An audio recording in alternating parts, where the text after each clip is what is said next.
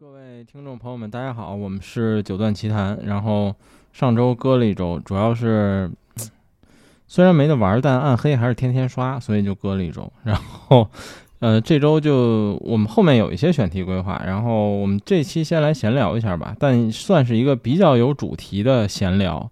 然后今天人不多，就仨人。第一个嘉宾是桃子，Hello，大家好。对，然后第二个就是刚从日本回来的黄老师。Hello，大家好。对，然后对我先说一事儿吧，就是当然在我们的听友群里不是什么新闻了，但如果你不在听友群，又经常听我们节目，呃，你我不知道你有没有注意到，就是我们的节目最近很不稳定，就是呃一会儿会下很多期，然后过一段时间又恢复回来，就是因为我们的主平台是小宇宙，然后呃最近环球音乐正在打击，不叫打击，正在抓这个平台，就零存整取。然后在这个平台上找所有有关他们音乐版权侵权的节目全下架。然后，所以如果你主要用小宇宙的话，你应该会发现，你最近听的很多播客都少了一些节目，我们也一样。然后我现在呃已经改了，修改了很多之前的节目，重新上传了。呃，但是目前应该还有二十多期是被下的这个状态，我有空再慢慢改吧。然后，如果你想听某一期，然后找不到的话，你可以去网易云或者喜马拉雅尝试一下，因为那两个平台节目虽然也不是特全，但是目前比小宇宙的集数要多一些啊、嗯。然后我估计会用一两周的时间，我争取能把它们都恢复回来。但是有一些不可避免的，可能就不恢复了，因为我们以前每年比如会做一个流行音乐的 mistape，那这里边全是歌，那这个如果把配乐都删了，这节目就没什么意义。所以我可能会恢复，也有可能这期节目我就放弃了，就不上了。对，呃，但是至于我们具体是多少期，比如未来可能有第两百期、第三百期，这个我会按我实际发过节目的数量，而不是你在平台能看到的节目期数来算。对，所以这事儿我就先说一下吧。最近为了减少这事儿的损失，我也自己在研究。呃，想自己做播客的分发，就是小宇宙作为一个接收平台，而不是因为现在小宇宙是我的发射平台，所以小宇宙一旦被下，比如我的 QQ 音乐，然后苹果的 Podcast，包括谷歌、Spotify 等等，所有依靠小宇宙作为分发的平台都会受影响。所以我这事儿最近在研究，但是呃，目前来看纠结于成本和麻烦程度，所以我不太确定我会做自己分发。或者我继续改小宇宙的节目，对，我想先通知一下就这事儿，然后接下来就是扯淡时间。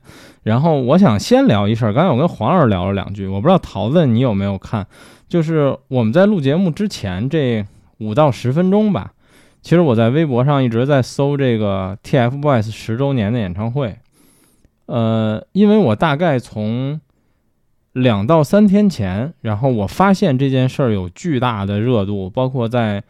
呃，微博的热搜上，然后甚至我后来发现这个热度可能是真的，就是我发现我朋友圈也有几个人在发这件事儿，然后我就很好奇的搜了搜，然后我最近还在比如 B 站啊、油管看了一些关于这个组合的历史或者说当年的介绍，就是说实话，十年之后你再回看这个组合确实挺牛逼的，就是从运营的角度上啊。我们不说作品什么的这些角度，当然我们当然当年也都很讨厌，比如叫他们“掏粪男孩”什么的，就是这种在流量面前，其实就是一个怎么说呢？就是就是一种小众的追星行为，流量大到一定程度之后，就会被大众所不理解带来的这种误解，这个事儿好像没法避免。但是毕竟十年了，所以我就又回去学习了一下，然后看了看。我觉得还是确实挺厉害的。桃子，你最近关注这事儿了吗？关注了。我今天下午回来的时候，在路上我看这个刷刷刷手机，然后他们这个十周年这个演唱会不是晚上七点半吗？尤其是这种早的这种演唱会，他会提前入场，就是这种就是比较早的，啊对对对，就是安检的那个我也看到了，对，就是这种比较早，在七点半左右就要入场的这种，一般他就他一般可能在六点多左右就要排队开始安检进去嘛。嗯、然后我看这安检期间排队进去的时候，然后什么把什么安检门给冲了，门冲了啊，然后什么打起来了，我看挺多的。对。就是我看了看这事儿，其实挺有意思的。我我就是现学现卖一下吧。就是我我这几天看了一些介绍，然后就是说为什么这个十周年的热度特别高。当然，一方面是因为他们上一次办演唱会是七周年，就是那年也是线上的，因为当时疫情嘛。其实八和九他们没办。然后十周年的更重要的一点是，这个团成团的第一年，就是第一年里面发的很多微博相关的内容，他们就在说十周年这件事儿，就是他们在用一种我们坚持了十年的语气感谢大家。然后今年是我们的第一年，然后我十年我们一定会在二零二三年的八月六号这天开一个属于我们的十周年的演唱会，到时候就是。当时的语气，二零一四年、一三年，意思就是说，粉我们的你们千万不要忘了十周年的时候来看我们的演唱会。然后这件事儿成真了，所以他就还挺牛逼的。作为一个就是养成类的团体，而且我看的一些介绍背后，让我觉得有一点挺牛逼，还真的是就是 TFBOYS 应该是中国历史上第一个成功的，我觉得在我知道范围里，目前也是唯一一个成功的。就是他真的是一个养成类偶像，就是这三个人当年是小孩儿，唱歌跳舞都不怎么样，然后这些粉丝们就是给他们打 call 鼓励他们，然后看他们经过十年的时间一步一步变成现在这个地位。现在你不得不承认，比如至少易烊千玺还真的挺牛逼的，或者说这三个人的这个知名度都是非常高的。所以这件事儿上来说，你回看十年过去了，这事儿还是挺有意思。对，然后。刚开始的时候，我感觉好像王俊凯比较火。对，当年王俊凯、王源都挺火的。就是我甚至一直都不知道那第三个人叫什么。嗯，因为有一年我坐深航的这个飞机，我在这个深航的这个杂志上，就深航它本来有个杂志嘛，它它一直放在那个呃座位前面，然后翻翻翻翻到一张易烊千玺。就是啊，不是易烊千玺，就王俊凯有一个星星，就是命名为王俊凯。实际上这个钱是他歌迷给他啊，对，我记得有这事儿。对，哇，我就因为我看到真的了，我我去我就很惊讶，哇，对，就是有一个歌迷花这么多钱给一个歌星打了一个这样的广告，对，啊，真的，嗯，令人惊讶。而且我觉得你你一开始你说的那个事儿特别逗，就是这个流量。咱们仨一定都感受到了，在这几天，因为它接近刷屏，对，然后你就真的有一种感觉，就是我操，这流量真不少买。但是从某些角度来说，你又觉得它好像是真的，对，就是它不是那种纯营销和买出来的流量，是很难做到这个水平的。其实这两天就是令我觉得很，就是很惊讶的两件事儿，一一个就是刀郎的歌。会会被炒的这么火，对对。然后另外一个就是 TFBOYS 这个十周年，我觉得这这这两件事都就令人觉得不可思议。就是你你已经互联网世界过了这么长时间，你 对对还还是会觉得不可思议，对是吧？刀郎的歌其实我没有什么想说的，就是我作为一个听说唱的人，就 diss 这件事儿，他不是。几乎天天 发生嘛？对，就我觉得这没什么呀。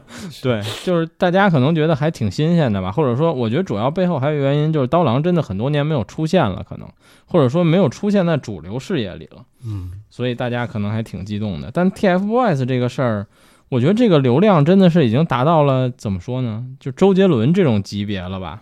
对。才能有的这种流量的水平，嗯，就没想到他真的是从第一年到现在一火火了十年，每年都火。对对，真的是我操！而且就是就是这事儿，就是你能坚持下来，这事儿就已经非常值得令人尊重了。其实就还是挺牛逼的，不得不说，嗯，虽然他们的歌我也没听过几首吧。虽然我我当年也很讨厌他们吧，但是最近几年，反正就看电影的角度来说，我也觉得易烊千玺还行啊。对我当时还就他第一部那个让可以说是火出圈的那个电影叫《少年的你》，他和周冬雨演的那个，我看完之后，我发了两条微博，我就夸了夸，就说他演技确实是肉眼可见的，就是进步非常大。对，然后。那那两条微博现在单条应该在一百多万阅读量吧，就真的非常不小心蹭上了，对，真的非常恐怖。然后以至于我后来把把那个评论都关了，就是好多粉丝是过来说谢谢的，就是说谢谢你支持啊我们的偶像啊，你能发现他的优点啊什么的。然后那个热度大概持续了两三天吧，就他他们可能把、嗯。把我之就是在那那那段期间发的所有微博全看了，然后时不时那个那他另外一条评论一下，另外一条评论一下。嗯但是我也觉得有一点无法接受，就是我跟雀远，我们俩在微博底下经常斗嘛，就互说嗯渣男什么的。嗯。然后可能是雀远在底下那条微博评论了，然后我回了一句渣男，还是雀远回了一句渣男，然后粉丝都开始冲了，被你知道吗？网爆了，对，就开始冲了，我都非常不理解，就是嗯你们能不能看一看，至少就是这个内容和评论的内容和说的是谁，你们能不能先看一看？嗯，就是我，包括我前几天看一些视频介绍他们的时候，就是我虽然很早就知道，在日本，包括现在的饭圈有大量这种养成类偶像，我知道他们的逻辑，知道他们喜欢的是什么，但是因为我没有看到过成功案例，嗯，然后或者说我不了解，我不知道还有什么成功案例。但是当他们有人，当我看到那个视频介绍，就是说 TFBOYS 其实就是中国最成功的养成类的艺人的时候，我突然就理解了啊。虽然我不玩这一套，但是我挺明白这些粉丝的这个心思和想法的吧？对，其实可能就是一种，因为十年前说白了，你比如说咱们举个例子，比如说现在三十岁，您十年前二十岁，那有的人可能十，那他现在二十岁，十年前十岁，那他真的就是跟粉丝，还有就是偶像跟粉丝是一起成长起来的。对他就是一起长大的。对他们是一起长大的媳妇儿还聊这个问题，因为我媳妇儿就更不关注饭圈儿这些事儿，然后她就完全无法理解。我说这很正常，因为我们以前喜欢的明星都是他出来就是个明星了，已经就是他就是张学友，他就是孙燕姿，他就是周杰伦，他出来就接近一他妈满级大号，然后你就觉得我操，这人太牛逼了。我说，但是这种就是另正相反，就是他像一个，就是我们喜欢明星都是古龙小说的那个主角儿，然后这帮人喜欢的明星都是金庸小说的主角儿，就是他一开始的时候很弱，然后但是你喜欢他，然后你用你的金钱也好，或者这个依靠鼓励，或者不断给他打 call 或者怎么样也好，鼓励他，看他变得越来越强。但当然这事儿是有是有其实有很大的失败概率的，对。就你刚才举这个例子，我之前也特别不理解，后来是谁跟我聊天，就说你把这事儿看成一个他妈的，就是升级打怪的游戏，你就能理解了。是的你花钱，就是对你花钱养了一个号，对，那这个就相当于是这么多人花钱，一共养了三个号，然后这个三个号都成了。对，那你是不是其实粉丝有的时候，比比如说他会做一些比较疯狂的举动，呃，当然是就是在法律框架内的，我可以理解。对，嗯，而且我看那个视频，其实他在最后的时候讲的比较悲观，就是因为这三个人在很长的时间里几乎都没有同框过。然后，当然，我觉得那个号讲的也比较腹黑吧，就是他的意思是这三个人的关系不好，然后可能是公司或者粉丝造成的，因为所有这种团体到最后都会有一个问题，就是大家从这个团体的粉丝变成个人粉丝，然后就开始撕逼。这事儿好像九十年代四大天王时代就已经有了，对吧？然后四四大天王还不是一个组合呢，他本来就各打啊，各。对呀、对对，然后就是，然后就是他是这么一种悲观看法，然后他就觉得这个十周年演唱会可能也挺尬的，然后也有可能是他们的解散演唱会。当然，这事儿是不是解散演唱会，咱们现在不知道，因为咱们录的时候这演唱会还没结束。我觉得依然有这个可能，但可能性不大。而且从实际，我比如我刚才又在微博搜了半天来看，这仨人关系好像也没有想象中的那么差，他可能只是一种公司营销的策略，或者说公司的方向让他们这样的，但实际可能三个人私人关系也还好。当然，咱也不是粉丝，咱就不讨论这个了。但是这事儿就觉得还挺有意思的，反正大家感兴趣可以去搜搜，就是 TFBOYS 的，比如成长史啊，或者怎么样。就是我觉得十年过去了，大家也不用再记恨这个什么掏粪男孩这些 梗了。对，就是能坚持下来还是挺挺有意思的一事儿，我觉得。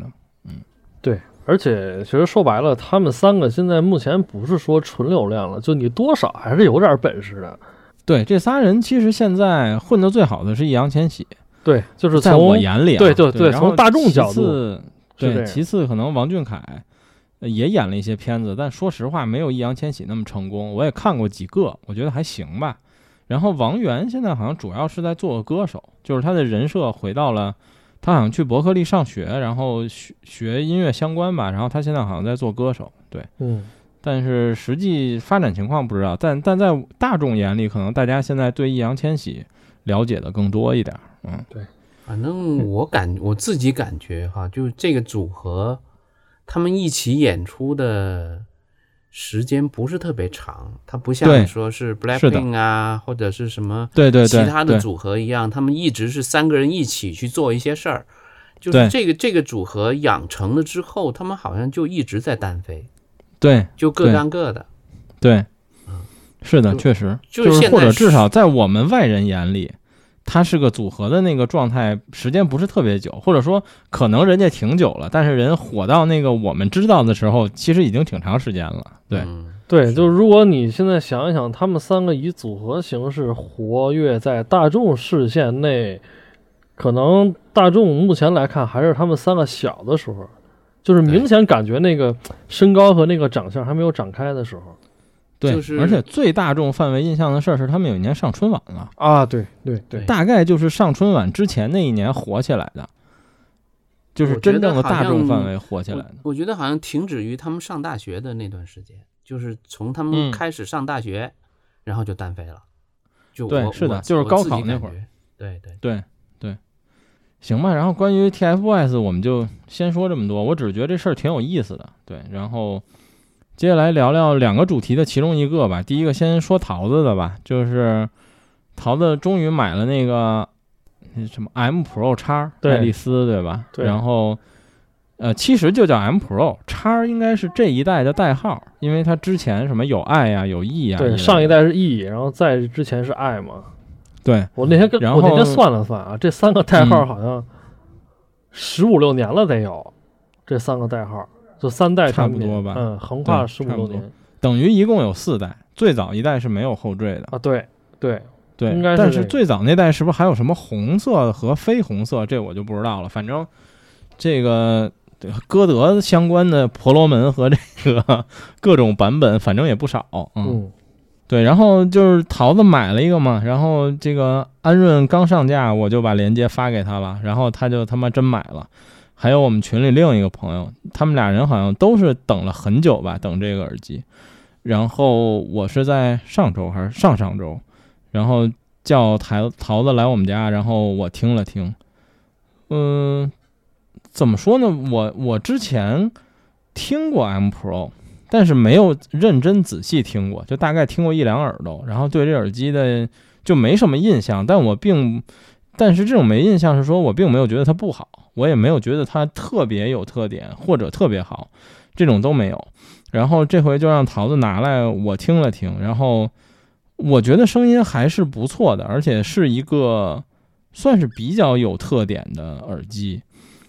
嗯、然后就我喜欢的 M 2来说，我觉得你能找到一些 M 2这个就是位于它下级的产品的影子，但是它确实比 M 2要全面很多。然后桃子之前一直就说这耳机是听钢琴非常好，我也听了听，但我说实话，我没有觉得钢琴有巨大的优势吧。但是整体我觉得在听器乐上，它都有一种挺特殊的听感，就是这种非常的怎么说呢？我操，开放、宽松、自然的这种这种声音感受。对，这个是不太容易找到的，而且它这种风格又不是特别的清晰和突出，就不会让你一耳朵就觉得它是一个具有特点的耳机，甚至让你觉得它有点残疾。其实它没有，就是这点让我觉得还挺有意思的吧。嗯，桃子有什么想补充的吗？关于听感，毕竟你的耳机你可能能说的更多一些。就我之前对它中毒，其实就是上一代。当时李凯他自己买了一条，一直放在店里。然后我那会儿就是等于是老林那个店还有的时候，我就经常过去听。然后后来我拿回来听了一个晚上，我就说这个耳机如果再出新的的话，那我肯定会买一条。然后他就、嗯他就停产了，就一直停产了，他妈三年多四年吧。哦，等于在叉之前这个型号是没货的，是吗？就没货了，它没货了相当长的一段时间，可能有哦三四年吧，就是你哦买不到新的了，已经。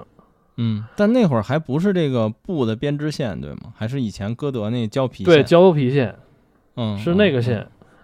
然后，嗯，后来到手之后，其实它跟我的预期没有多大差别，但是它确实符合。就是我去年不是在咱们群里说，我有一天下午去听了像歌德这个能试听的这些带叉后缀的这些新的样机，因为它不是六零八零，还有那个就是一二二五、三二五这些是先更新的嘛。嗯，我当时听完就觉得，就这。更新的这新一代的这个叉比之前 E 整体的这个声音都要紧一些，就是没有像原来那么软，嗯就是相相对来说比较鲜活。我说那可能 M Pro 要是出的话也是这个声音吧，结果到手之后它其实是符合预期的。嗯，M Pro 对应歌德应该是 RS 一对吗？对，嗯，外观很像，对，这应该就是一个东西 mod 过来的。对，嗯那它比 RS 一低频要少多了嘛？呃，对对。然后别的就是接下来就吐槽时间，就是 我已经知道你要说什么了。对 这耳机是他妈臭的，我操，贼他妈尴尬。那天就是就是这个味道，我我国胶水对我一描述，我一描述，大家就能想起来。这个包括黄老师肯定也知道，就是你们印象里这个五八零我不记得了啊，HD 六百和 HD 六五零，还有 HD 八百，还有八百 S。当你打开这个盒的时候，你会闻到一股臭味儿，就是属于这个里面这个包装里边海绵的那个味道。然后那个耳机就是耳罩上全他妈是这个味儿。然后那天巨逗，就是桃子来了之后，我们先听喇叭，我当时有一个后级嘛，然后我们就听喇叭。然后听喇叭的时候呢，就聊天儿。桃子还跟我说了一别的事儿，这事儿也相关。桃子就说说，哎，最近什么耐克买了一袜子，说这袜子特牛逼，就穿这袜子这个脚没有味儿。但是其实吧，桃子之前每次来我们家也没有任何味道。但是你知道，这个男性发烧友们都在一小屋子里，有点味道很难免。但是确实桃子来的时候每次都没有。然后呢，我啊，然后我们还聊了两聊聊了会儿别的。然后后来我就说那先吃饭吧，然后我们俩就去吃麦当劳外卖了。我们俩在我们家每次都吃麦当劳。然后吃完麦当劳之后呢，我就说那就不听喇叭了，我们听耳机吧。然后说行没问题，然后就把耳机拿出来了，我先听。然后我就戴着这耳机，就闻到一股一股的臭味儿，就是一会儿飘来一点儿，一会儿飘来一点儿。这么严重？但就它这个味道确实像他妈的，就是那种对，然后然后特尴尬，就是你又不好意思说，就是我当时反应是，呀不是说这袜子脚不臭吗？然后但是我当时还想一问题，就是吃饭之前也没有味儿啊。然后那个我说，我当时想你妈怎么吃完饭这脚就臭了呢？然后我当时甚至还想是我的问题吗？是我脚臭了？我说我这一天也你妈没出门啊。然后我就想半天这问题，然后一边想一边听。然后后来我听了会儿，我说我不听了，我说你听吧。然后桃子就说你闻见这耳机的臭味儿了吗？我他妈恍然大悟，我跟他说我说操，我刚才一直以为你脚臭，我不好意思跟你说。但真的这个这个有点夸，这个我就是我说的毫无夸张，而是这个耳机的臭味儿有点夸张，就是它真的是味儿挺大的，就特别对这大点上。特别大，对，就是你在不开那个包装的时候，因为就对，咱俩之前还说这个包装这回新到对。他妈无法令人相信。对，就你在隔着那个塑料包装的，它外边也是，它是一个纸的一个硬纸盒，然后外边有一个就是那种塑料跟塑料片儿似的那种，就是外包的那种盒，它是硬纸。嗯，你在打开那个盒的时候，在不打开里边那个纸盒，你就可以闻到这个味道，嗯，贼臭。对。这个真的是我操，就是就是无法理解。然后我们俩还他妈分析半天，就这味儿到底是什么？就是最后也不确定，但我倾向于是那包装的味道。对，我觉得是胶水儿对，就是那个包装海绵的胶水但也有可能那他妈耳罩海绵也是同一个胶水儿，这你妈也不好说，反正，但是真的是味儿贼大，我操，就是非常令人崩溃。全都那天我们俩，我们俩抱着耳机，抱着盒儿，拿着耳机，拿着盒，转着转着圈的闻，就像两个舔狗，你知道吗？转着圈的闻，完了闻完了还还给对方你闻闻，就真的所以这所以这耳机的声音并没有给我留下来特别深的印象，但这耳机非常有味道。对，相当有味道。对，反正就是身边有这耳机的人应该极少，因为国内现在估计一共也没几个，就是估计也就你们俩人买啊，我真的是我后来还看了看电商平台，包括它京东、还没卖完呢，是吗？天猫没有成交记录，嗯就是它一共就三个就，反正就卖了俩。他他那个 C 店只有两只有两个购买记录。对，俩别购买就就是你们俩嘛。对，你这么一说就更别卖了。就是买买回来你先晾着，就你做好心理准备。对哎，或者往包装盒里放点什么沉香一类哎，对，香熏一熏。香囊啊、香袋儿、香片儿什么的。对对然后反正月底北京产了吗，如果安润带这耳机，你们可以是吧秀一秀先。不知道人样机能不能解决这问题？对我本来还想了想店里挂着，可能散的比较快。对我我我就我本来还想了想，如果要有人有兴趣听，我就拿着。但是后来我因为我这因为我这几天都没听嘛，然后前天 我说听会儿，一打开盒还是那个味儿，我说算了。容易引起别人的误会。对对，你倒不如你就都打开，你晾它一个星期、两两呃就半个月的，我估计就没了。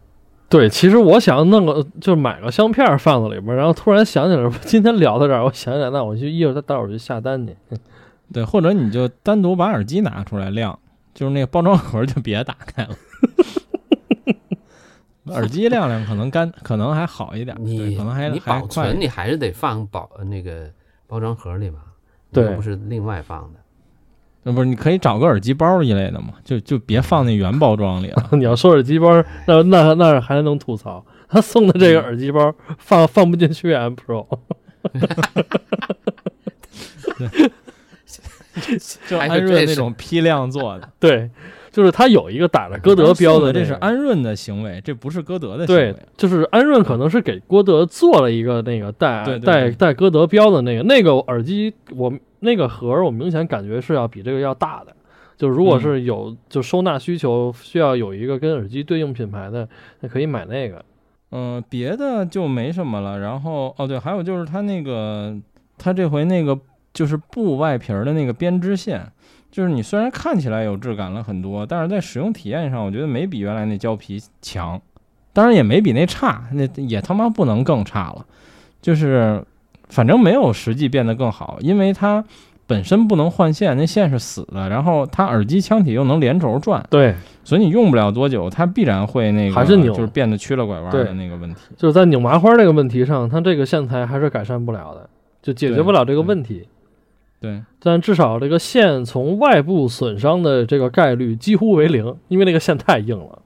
嗯，对对，又粗又硬。嗯，然后，嗯、这耳机就别的没什么了吧？我觉得声音是不错的，然后挺有特点，大家可以去听听。然后我觉得包括，呃，我甚至觉得如果像我们像我一样喜欢 M 二，然后但你想有一个相对全面一点的耳机，因为 M 二只能听流行嘛。对，M Pro 是一个挺好的，就是更兼容的产品，就是它在流行上依然，我觉得有大部分 M 二的优势和特点，然后在古典上也也也也非常不错了吧？可以说 M 二的古典是不能听的，但 M Pro 的古典是不错的。对，嗯，还有一个就是，它听女生来说，就如果你要按照十年前什么女读那个概念，我觉得它其实不读，但是它是最好听。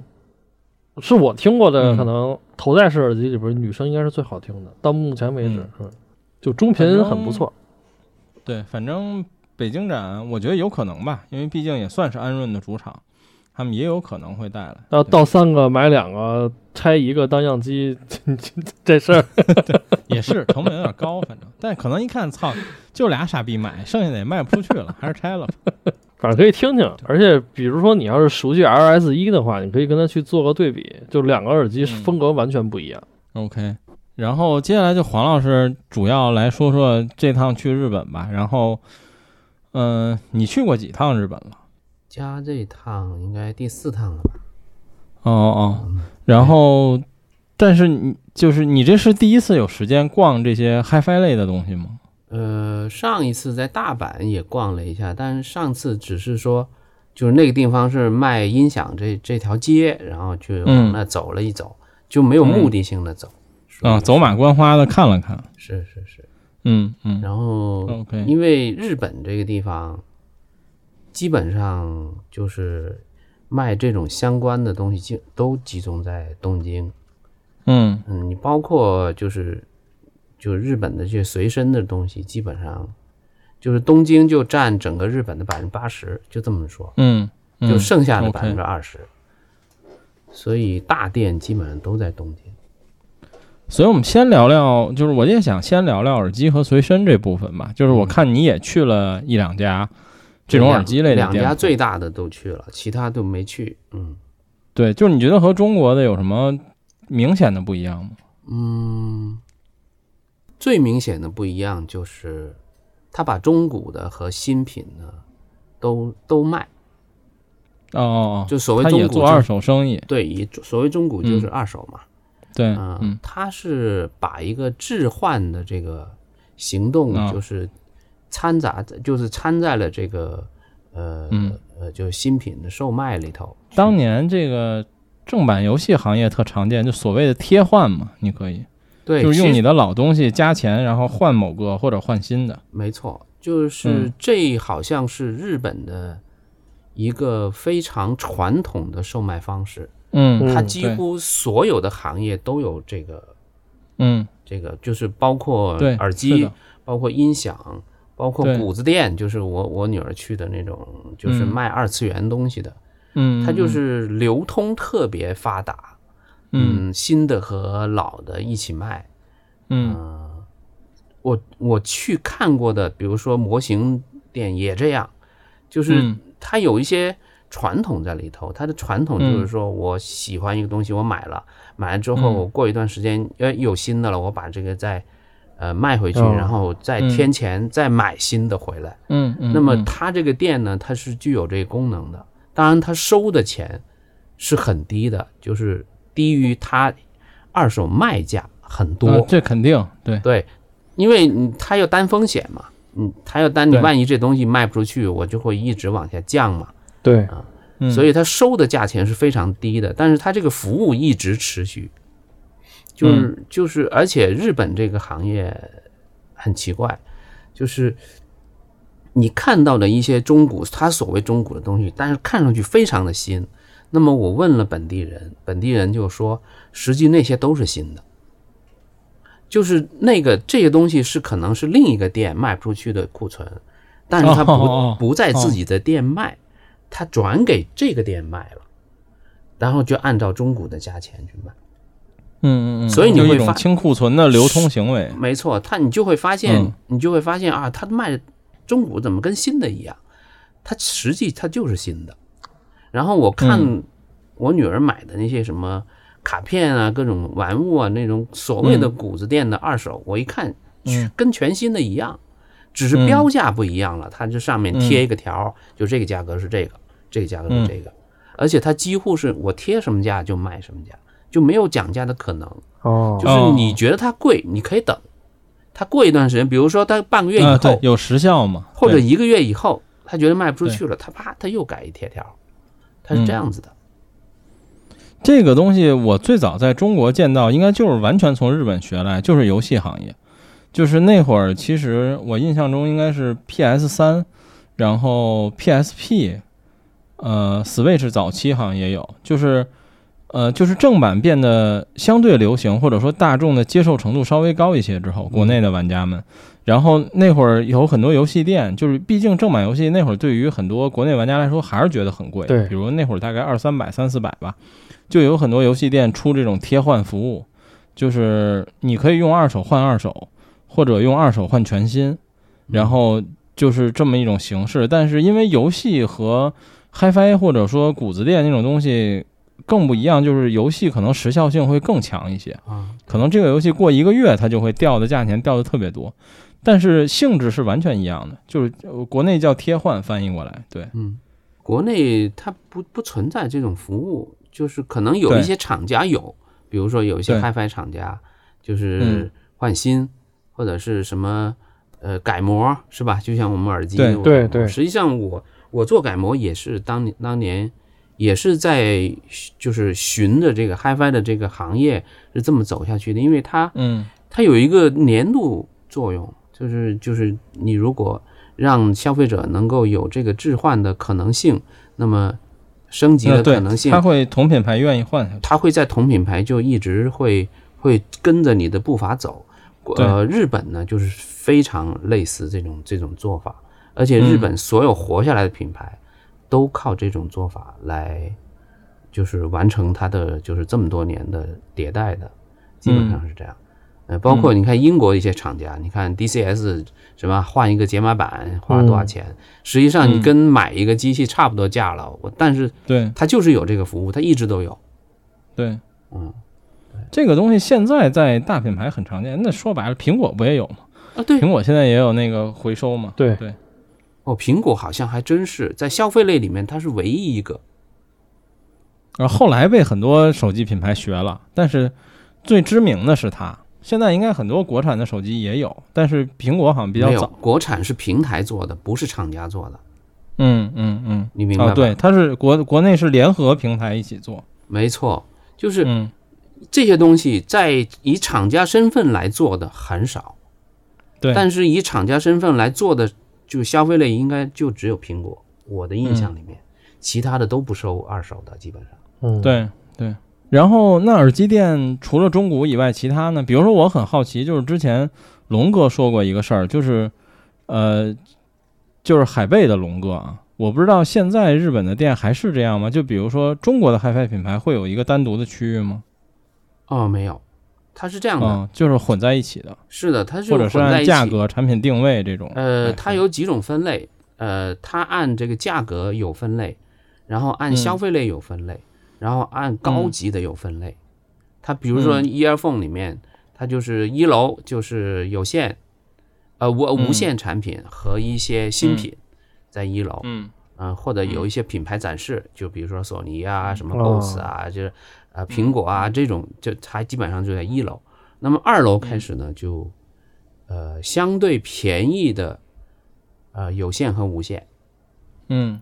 啊、三楼就到这个嗯、看一下啊，三楼大概是它可能是也把品类都分开了吧，就什么播放器、嗯耳机之类的。没错，它按价格来分，然后哦。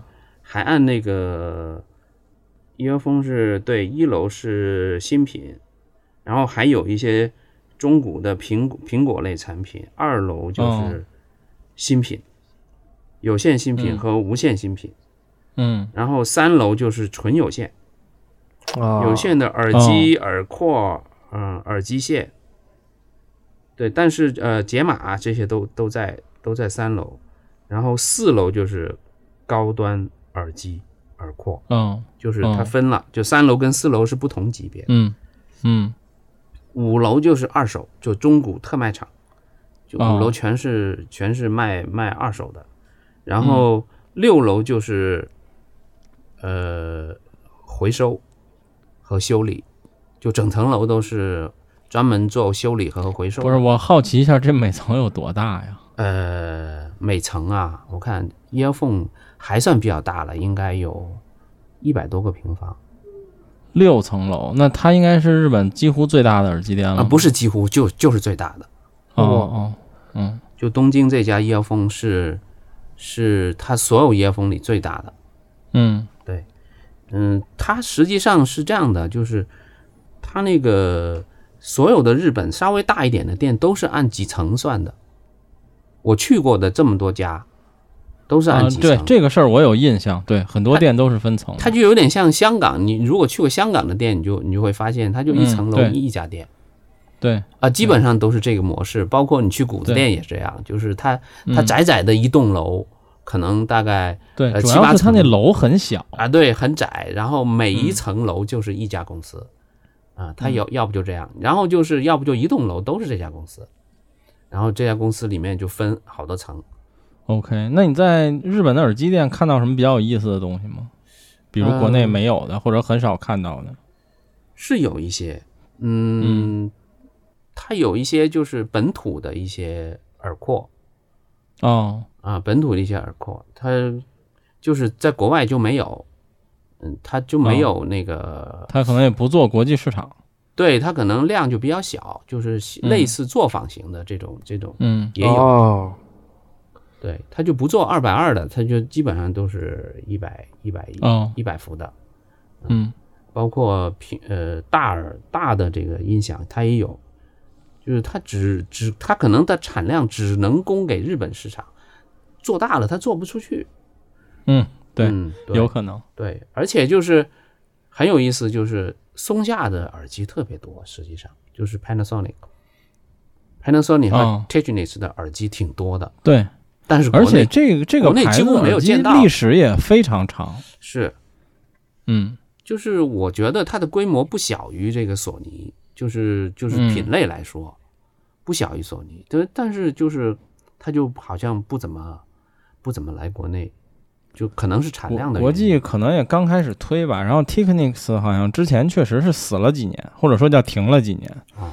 也是最近几年才恢复的，就是包括它的唱机和和那个它音频类的东西对它这牌子好像确实是停了几年，应该是二零一九一九年或者二零年左右恢复的，我记不清了，反正嗯。对，因为特别早期的时候，Technics 做过那种多动圈耳机，对是几是几个我忘了，哈两动圈还是三动圈，反正我有印象，在特别早的之，可能两千年之前他们做过，嗯，就是那个马克，就是他那个那个谁做的那个那个什么什么什么月那个耳机，哦其实就类似对这个结构。月石，对啊，对对对，实际上就是类似这种腔体结构，就是你听起来，你那个听感跟那个跟那个 Technics 实际上是非常像。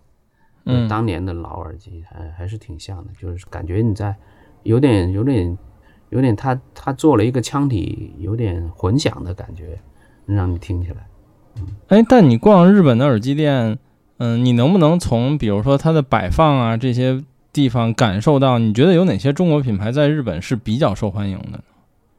嗯，就是它试听是很开放的，嗯。它所有东西都能试听，几乎是，哦就是没有不能试听的东西。嗯。然后，当然它贵的东西，它是放的，呃，就是可能，呃，比如说，呃，贵的那些二手的，包括贵的那个，呃，耳机，他觉得贵的，他会把那耳机线用胶水给粘起来，那就不让你扯断做一个简单的，也算防盗装置吗？呃，对，就类似防盗吧，啊，嗯嗯，就是他就会拿个拿个东西把线给绑住，然后嗯耳机线这边和耳机之间，它是用胶水给粘死的，就是你一般都能脱嘛，啊，就怕你摘了单元偷走了啊什么的。对对对对对，嗯这是日本就是比较粗暴的这种这种防盗行为因为它确实很开放的，全能全能试听。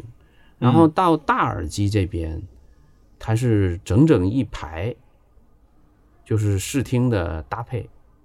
这个很多耳机哦店，咱们国内耳机店就是最多就是放放几个组合在那儿哈，放可能或者一两个机器在那儿，它是整整一排。就等于前端也非常多。啊，对，前端也很多，然后呃，可能上它的这个试听的这个桌子这边它是分品牌的，比如说索尼是这这个搭配，然啊，后呃妹子是这个搭配，然后哦 HiFi Man 是这个搭配，然后这个就等于看起来的默认状态下是不鼓励你瞎搭配的。啊，对，他就是有哦店家搭配给你，啊嗯他甚至拿飞奥去去推索尼的。哦哦，哦，呃，他对，他是嗯，你会看到，就是不是同一个厂家的所有产品都在这儿，他不是的，他是分开搭配的，他就是嗯自己店长里面，他觉得我这个搭配是好听的，那么你可以来听一下，它是这种玩法。OK，从日本受欢迎的国内品牌的常见度排前二的，应该就是飞奥和 HiFi Man 了吧？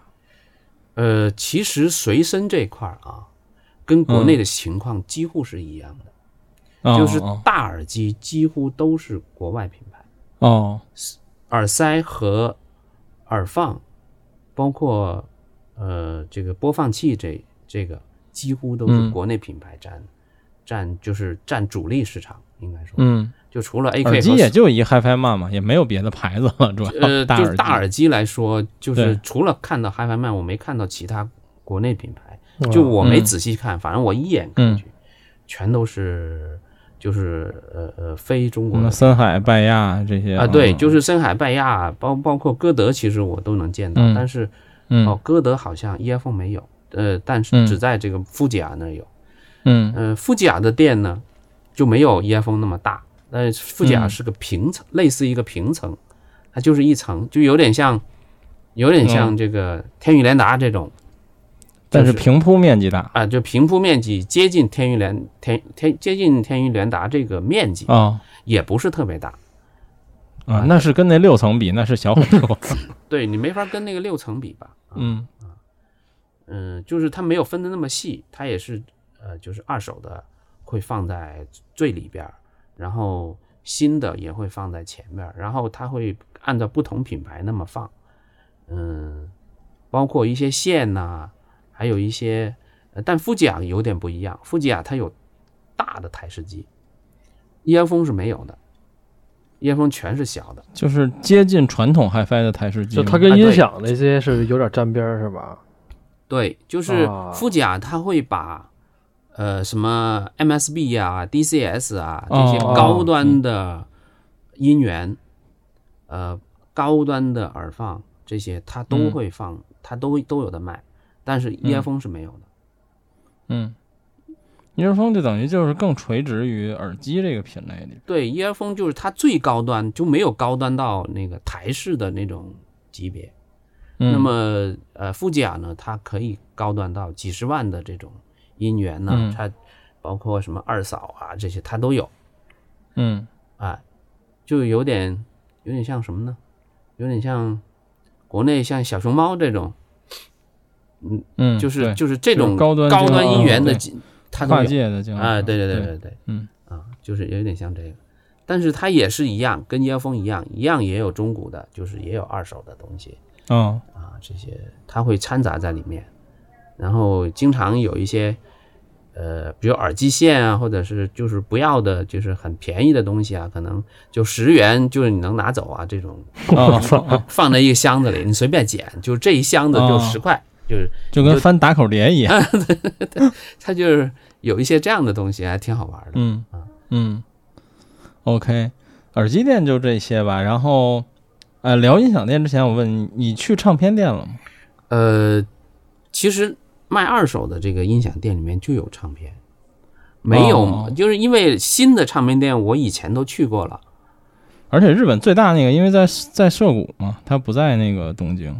对，它实际上就是叫，呃，它最大的那个就叫什么什么 town 嘛，就是什么 Tower 还是什么啊，对对 tower 嘛，我我去过了，那那那个那些店我都去过，没有什么意思，因为你买买嗯。新的，不是国内不也也能买到吗？对是吧哇，对，对，因为因为实际上最有价值其实都是那些二手二手店，嗯，对，嗯，你如果买新的，实际上可以说去的人不太多，嗯，其实嗯。日本，嗯，音响类的人流非常非常小嗯。啊，包括你最有名的四个五，就是嗯。东京最最有名的 HiFi 店四个五，但都嗯。是几乎你感觉就是预约制的，那里头没有人，哦，就跟我们中国的这些实体店差不多，那里头几乎没有人，嗯。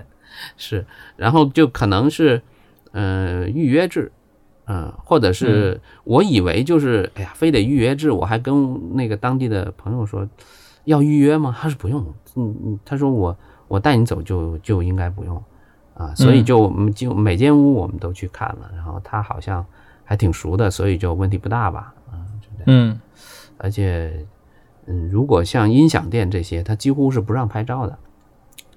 哦，对，他就大大个禁禁止拍照，这个一个一个一个，尤哦其像、那这一点还那为啥嗯不让拍啊？尤其像四个五，就是这种店，它可能有一些摆设是它是它这个，因为呃四个五这个店啊，我稍微介绍一下，四个五呃这个店是分七层，嗯。每一层楼是一个店长。我操，那么这个店长呢哦，在这工作很多年才能升任，他是越高楼层级别越高，就是嗯辈分越高。楼层最低的就是卖最便宜的东西的，嗯，就可能有一些卖配件、卖耳机啊，卖一些入门级的产品，就在一楼。就基本上很少人你再去往再就是一般初学的这些，就是基本上在一楼就看完了。哦然后呢，二楼呢开始就是它每一层楼是一个名字，每一层名字是负责人吗？名字是它有旁它它旁边就有那个负责人的名字。嗯，对对对对对。然后呃，它的最高楼，它最高楼层是七楼，然后它它就叫 HL 一，就是七楼。嗯然后呢，六楼呢就 HL 二，它级别不一样，就卖的可能价格不太一样，哦，嗯它里面的摆设所有的东西都不一样，包括房间嗯处理、用的配件，各种各样的东西都不太一样。而且就是这个，等于每层的这些东西搭配配件也都是这层的这个主理人来负责的，没错，来搭配的。对对对。然后五楼呢嗯就是二手的了，就是它也也是有有一些二手回收的，嗯基本在五楼。四楼呢就是呃 Hall HL 三，就是 Hall 三，就是然后他会告诉你这个人叫什么名字。啊，嗯，就是比如说最高级别的，现在现在是叫川右利明，然后六楼的叫东登，然后呃呃五楼的就叫天野洋介，嗯，然后四楼的就叫岛建五，岛建悟，嗯三楼的叫东田学学野，啊，他好好好好多个。然后我在一楼的时候，我还碰到一个呃会讲中国话的，他应该是个留学生啊、嗯华人。就是我嗯进去的时候，呃，去看，然后也嗯嗯也是在放碟听一下嘛。然后嗯他就直接跟我说：“你可以直接跟我说中文哦啊。”对，他就是那个店里面他就有那个。但是这每层楼虽然有一个名字，但每层楼并不一定只有一个人，对吗？呃，两呃，他一般是一个主一个店长加一个帮手，哦，没没没见超过两个人的，基本上每嗯层楼就是两个人。他会他连名字我就好奇，当然肯定你也不知道，但是不是有可能，比如五楼的这个帮手级别，实际也比四楼要高呢？这感觉特别像日本漫画，就是没错队长、副队长 什他么的这就是一种种感觉。他就是一个师傅带徒弟，你明白吗？嗯，嗯就这嗯个师傅如果退休了，那么嗯他徒弟就顶上来了，然后就会嗯再招一个就是呃呃人去顶，然后呢，嗯这个三个五，这这四个五的斜对面儿有个叫 Dy Dynamic Audio，是这个嗯店的其另外一个小店，哦哦，就是分店，类似于类似于分店，就是很多人嗯实际上是去他对面的那个店。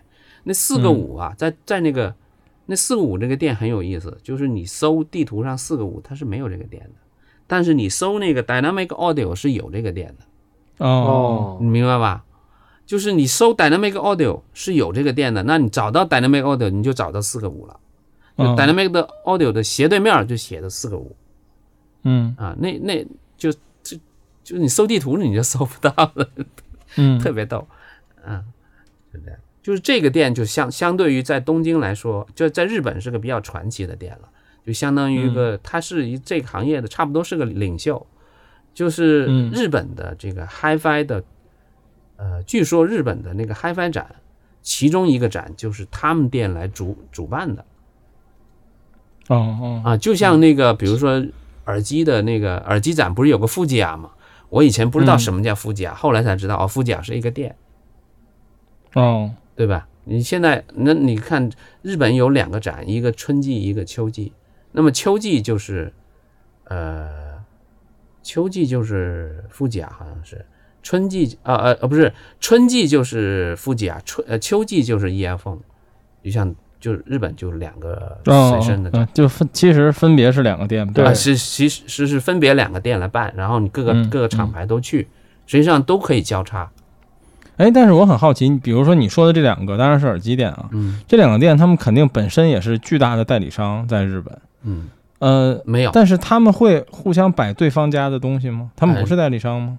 不是代理商，他是，所以就是日本很有意思哈，就是日本的就代理人家代理商并不想着要当，代理啊人家商经销商并不想着要当对。代理商。日本是一个很注重代理这个权威的这么一个一个地方，就是嗯，他代理的公司必须是个贸易公司，就是有贸易权的，有进口贸易，就这个权权的公司，那么它的嗯。卖店，它是不具备贸易的，所以它卖店就是卖店，它不做代理，哦，就是你代理商，你想当经销商也当不了。就不那么容易。就是你要么去起两个照，你要么就是直接变成两个公司。嗯，哦对，应该是这就两拨人一个很，它是那个很良性竞争的这么一个环节。我觉得嗯就是日本所有这个行业后边都有大佬，就是如果你没有大佬，应该是做不成这种事儿的。就是嗯，应该是对你哪怕是一个商会，就是人家说了，就是日本每干一个事儿，你就是你想自己去，你是去不成的。比如说你嗯你想去参加这个展，你去找个主办方什么的，那没戏，你必须日本有代理才能去。嗯嗯对，而且就是必须是日本的代理商去申请你我要参展，那么才可以去。嗯啊他就是，而且为什么你看他那个标价多少钱就是多少钱？你在东京这个价，你去大阪也这个价，你去那个呃北海道也这个价。他为什么能那么那么那么牛？他就是有一个行业的规章制度在里头，我就觉得就是默认的。你哪怕是我要折价了，我得我都不能自己卖，我得给另外一个店去卖，就这么干嗯。它就是属于就是这个价格是由这个行这个就是这个同行来定的，说白了就是这样。对。OK，然后说回五五，就是这店里也是大量的二手，对吗？嗯，它有一层，整层都是二手，但它的、嗯它的二手呢不是特别多，它不像那个专门卖二手的那些店那么多。哦，对，而且就是很有意思哈，就是它就是比如说你到这个最高级别的那些里面，它可能卖的品类就那么几样，就是它不是你想象中的啊，我只要贵的我都卖，不是，它搭配的出来这个组合，我就只卖这个组合了。你想哦买这个组合，其他的那没有，它属于这么干。就是有可能楼层越高，东西越少。其实，对，就是我这个店长推的东西，就是他这个楼层卖的东西，嗯，而且服务巨好，据说是就是从这个搭配到，他就是你买什么东西，比如说你买这个这么贵的东西哈，我一整一整套，我要卖给你的差不多就是这么搭配出来的，那我要去你嗯家里，我要帮你装，我要帮你调，你不满意，哦我还帮你调到满意，它属于这么这种服务，你知道吗？嗯就不是说，哎，我这个价格比你便宜，那个那那，然后在这儿看完了，跑到那那家去去去买，这种情况可能比较少。在嗯就是可能买他们楼下的那些产品呢，有可能是，但是到这个级别的时候，有可能就是就是我一买就是按照店长推荐的这个这个这个一嗯，套，整套搬回家。哎，对，嗯或者是我要升级了，比如说我 CD 机嗯想想想坏，那么哎，我要看到这个了，我你到这个店里面，哎，他来帮你做置换啊，做各种各样的东西，反正服务是一直都有。这个店长嗯。干那么长时间，就是干几十年，那么他那些个顾客也是这么几十年培养下来对的，属于对这样子的。对。嗯，这这等于管杀又管埋，挺好。啊，对，对，他的音响店一样是贴换这一套东西，对吧？他一样的同样的经营方式，只是更贵而已。没错，就是说，呃，实际我们国内也有这样的服务，比如说你现好多卖新的东西，啊它也有它也有个二手店帮你做做置换嘛。对其实这个东西是个良性循环，在这个只不过你就是压的资金会稍微多一点儿，但是就是服务咱们国内还是跟不上别人的，因为我去这么多个音响店，我就没听到难听的。嗯，就是我去的那个四四五家音响店里面，我它就是放出来的声音反正他搭出来的都不错。啊，对，就没有难听的。嗯就不管是便宜的还是贵的，嗯确实都比我有些甚至这些品牌我都听过，确实比我在香港或者在国内这些听过的都好听。嗯这个是你不得不服，但是它可能是一个搭配，包括它的环境。我而且我发现日本的所有的音响店的环境都是比较强的吸音，就是它的吸吸音的比例比较重。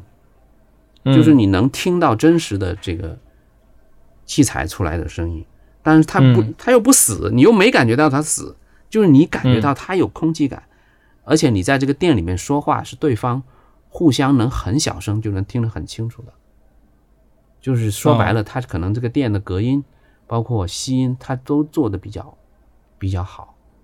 嗯哎，等于在它的强环境下，它就有处理，做了很多处理。嗯，是的，对，就是空间上他已经做过很多功课了，其实。是，这个还是要学习。但这个事儿就怎么说呢？你往远了说，这也跟人家这个租房法规的相关健全是有关系的。对，你在中国开个店，你可能不敢这么弄。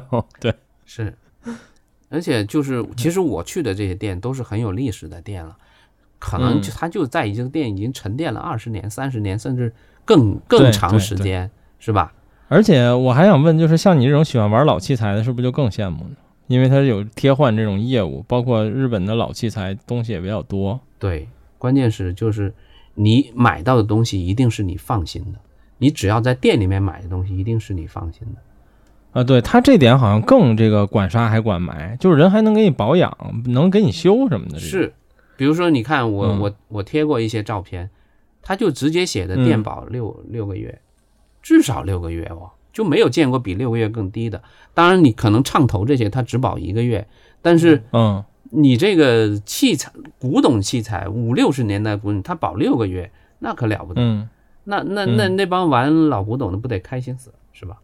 嗯嗯。我就看到那个店里面，他就有个老师傅在那在那修机器，在在收拾，在在拾到，甚至每一个嗯。器材他他都写的，他是用打字打出来的，就是这个器材的历史他都打出来，哦哦。就是我动过哪些，我修过哪些，然后呃换哦，过哪哦都有记录，换过哪些零件，然后保证你能达到这个声音的什么什么什么水平，没有什么就是，呃，而且就告诉你这这个机器的历史，呃，它是怎么怎么样的。那么这个这个上面会有个什么机器，这个下面会有什么机器，它有时候它都会写，只要那个它只要那个小招牌能那个招牌能写得下，基本上它能把该写的都写了。而且这种店是不是可能还有这种，哪怕我这东西不是在这儿买的，但也有这种维修保养的服务，可能就服务费比较贵呗，对，但是他也接。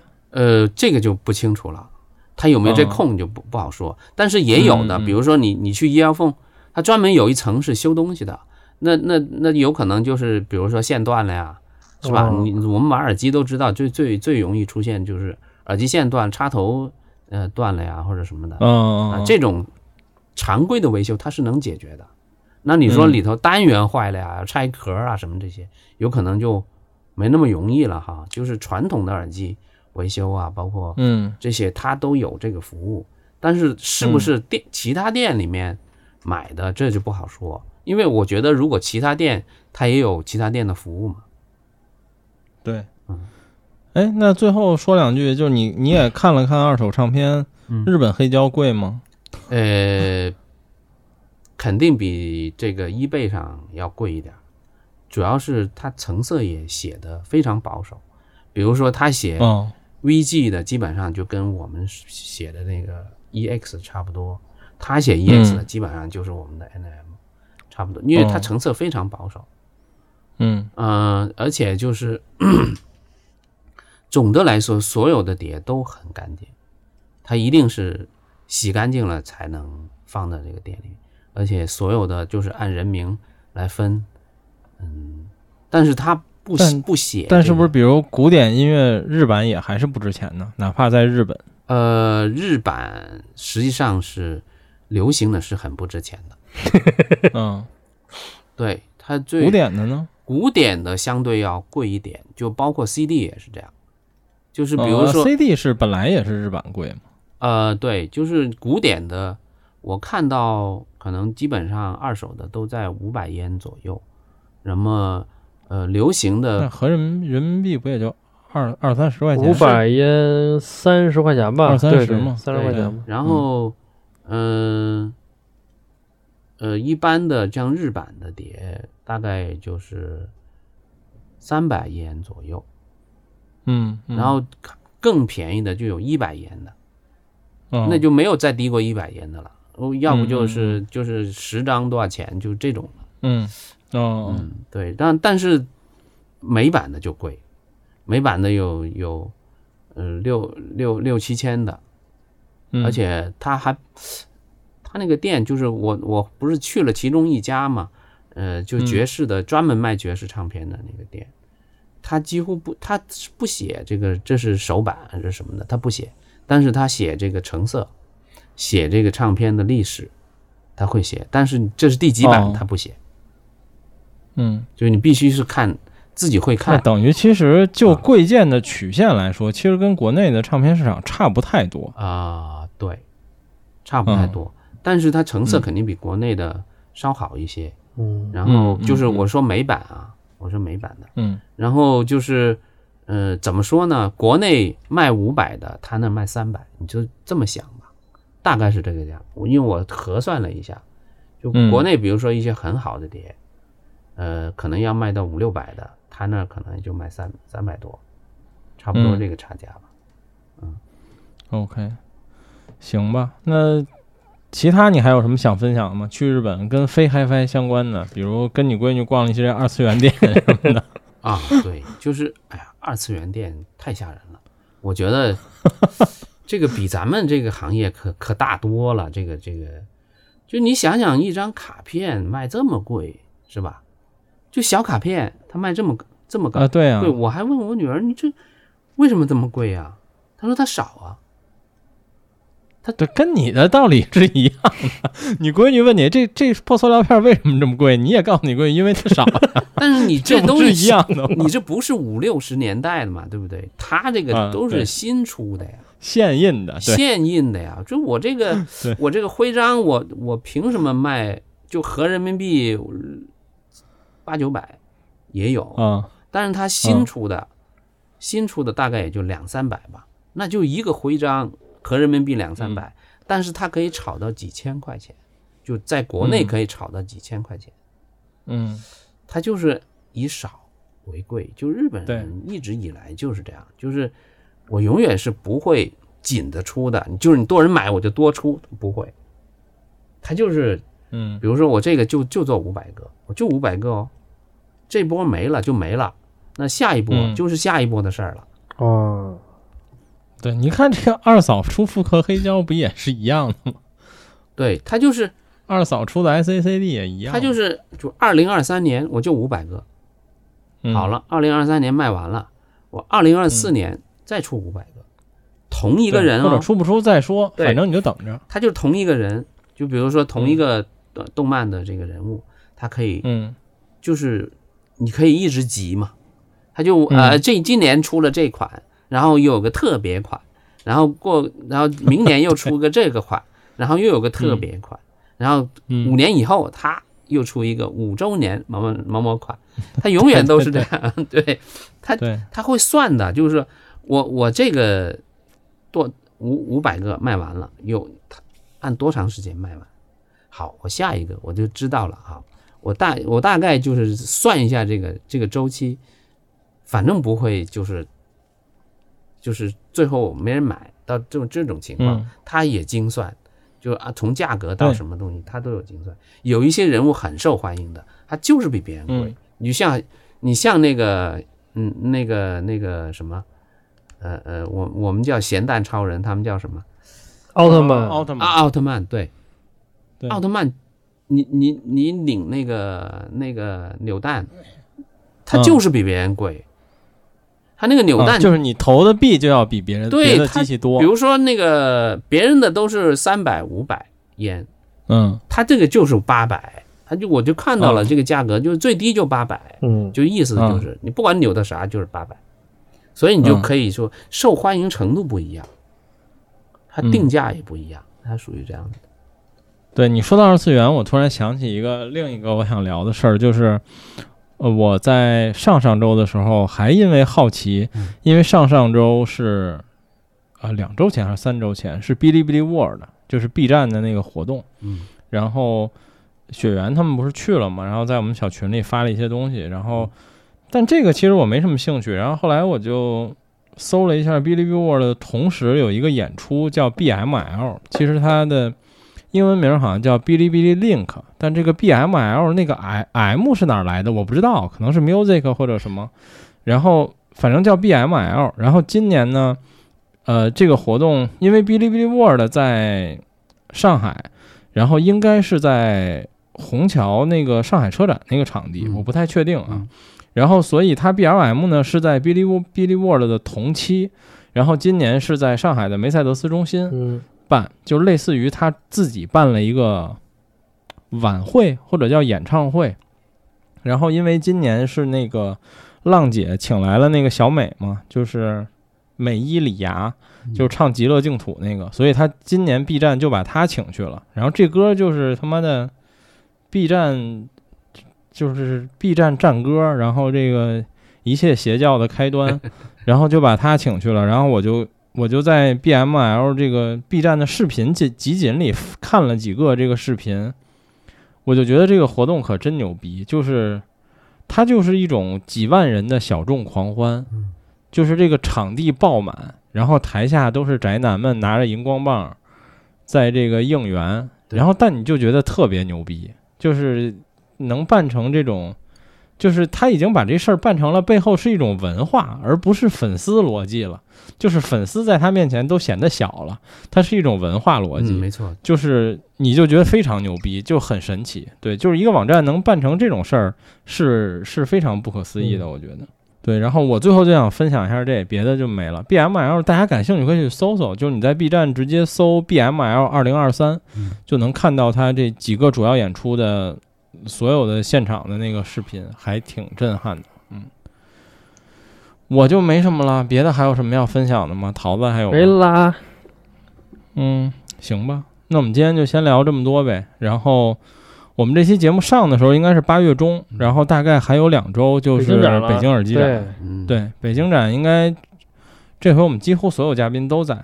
对，嗯然后我回头欢迎到时候大家。我回头也会把这个，就是我在日本看过这些店，我把那照片什么都整理一下。对对对，你把照片发我，对对我放 show note 里。呃，对，然后我自己可能也会写一个一个邮公众号呃，对对，写个邮寄，因为实在太多东西了，你好呀你又你在收弄里面也放不下，我觉得一篇文章是搞不定的，必须可能搞个两三篇之类的。行，没事儿。到时候如果你能在节目发之前发呢，我就公众号给你转一下；如果你没有，就我就先放照片儿。对反正到时候大家可以关注黄老师那个公众号，叫“音响与生活”。嗯到时候可以去看。对，然后别的就没了。哦，对，我补充一下，我开场说那事儿啊，嗯就是因为版权，音乐版权的原因，然后那个我们以后的节目应该就不会有配乐了。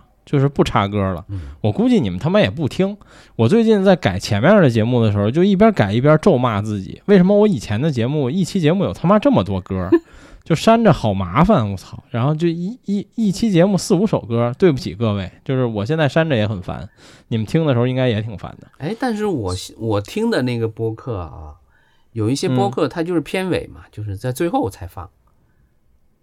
呃也不行，都没戏。啊，就反正你别放别放那些太版权太狠的呗，是吧？是这意思？对，就是我们，我可能就不放了，因为嗯我们的节目好像有没有歌也没有那么重要，就是不像响声，响声，响声就比较惨，就是他必须得有它以欣赏为主为为主线，然后以介绍为副线的这种，这个就太惨了。我觉得好几个我以前听的播客，他是从电台出来的，然后自己在搞，然后几乎全在放音乐，哇，那种那就那就很惨。就非常灾难。对对然后，但是因为我发现这就是一个针对小宇宙的事儿，因为众青也发了嘛，他在他也发了通告，他说他在小宇宙有三期还有四期节目会被下。嗯然后我去了一下他的官网，因为我发现他的小宇宙就不是他的主平台，所以他只有小宇宙被下了。哦，你去他任何其他平台听，那三期节目都还在。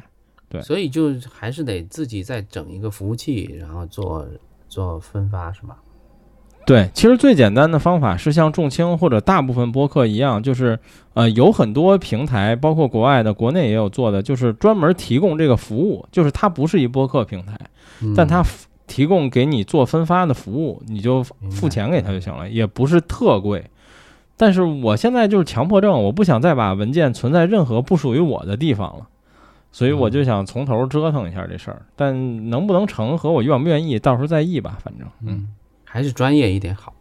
嗯对，我觉得就是行吧你太依赖一个平台会有问题，还是相相对专业一点，因为毕竟你已经存了这么多期了，对，是吧？是的，是，对。行吧，那我们今天就先这样，然后谢谢大家，大家拜拜。拜拜。拜拜。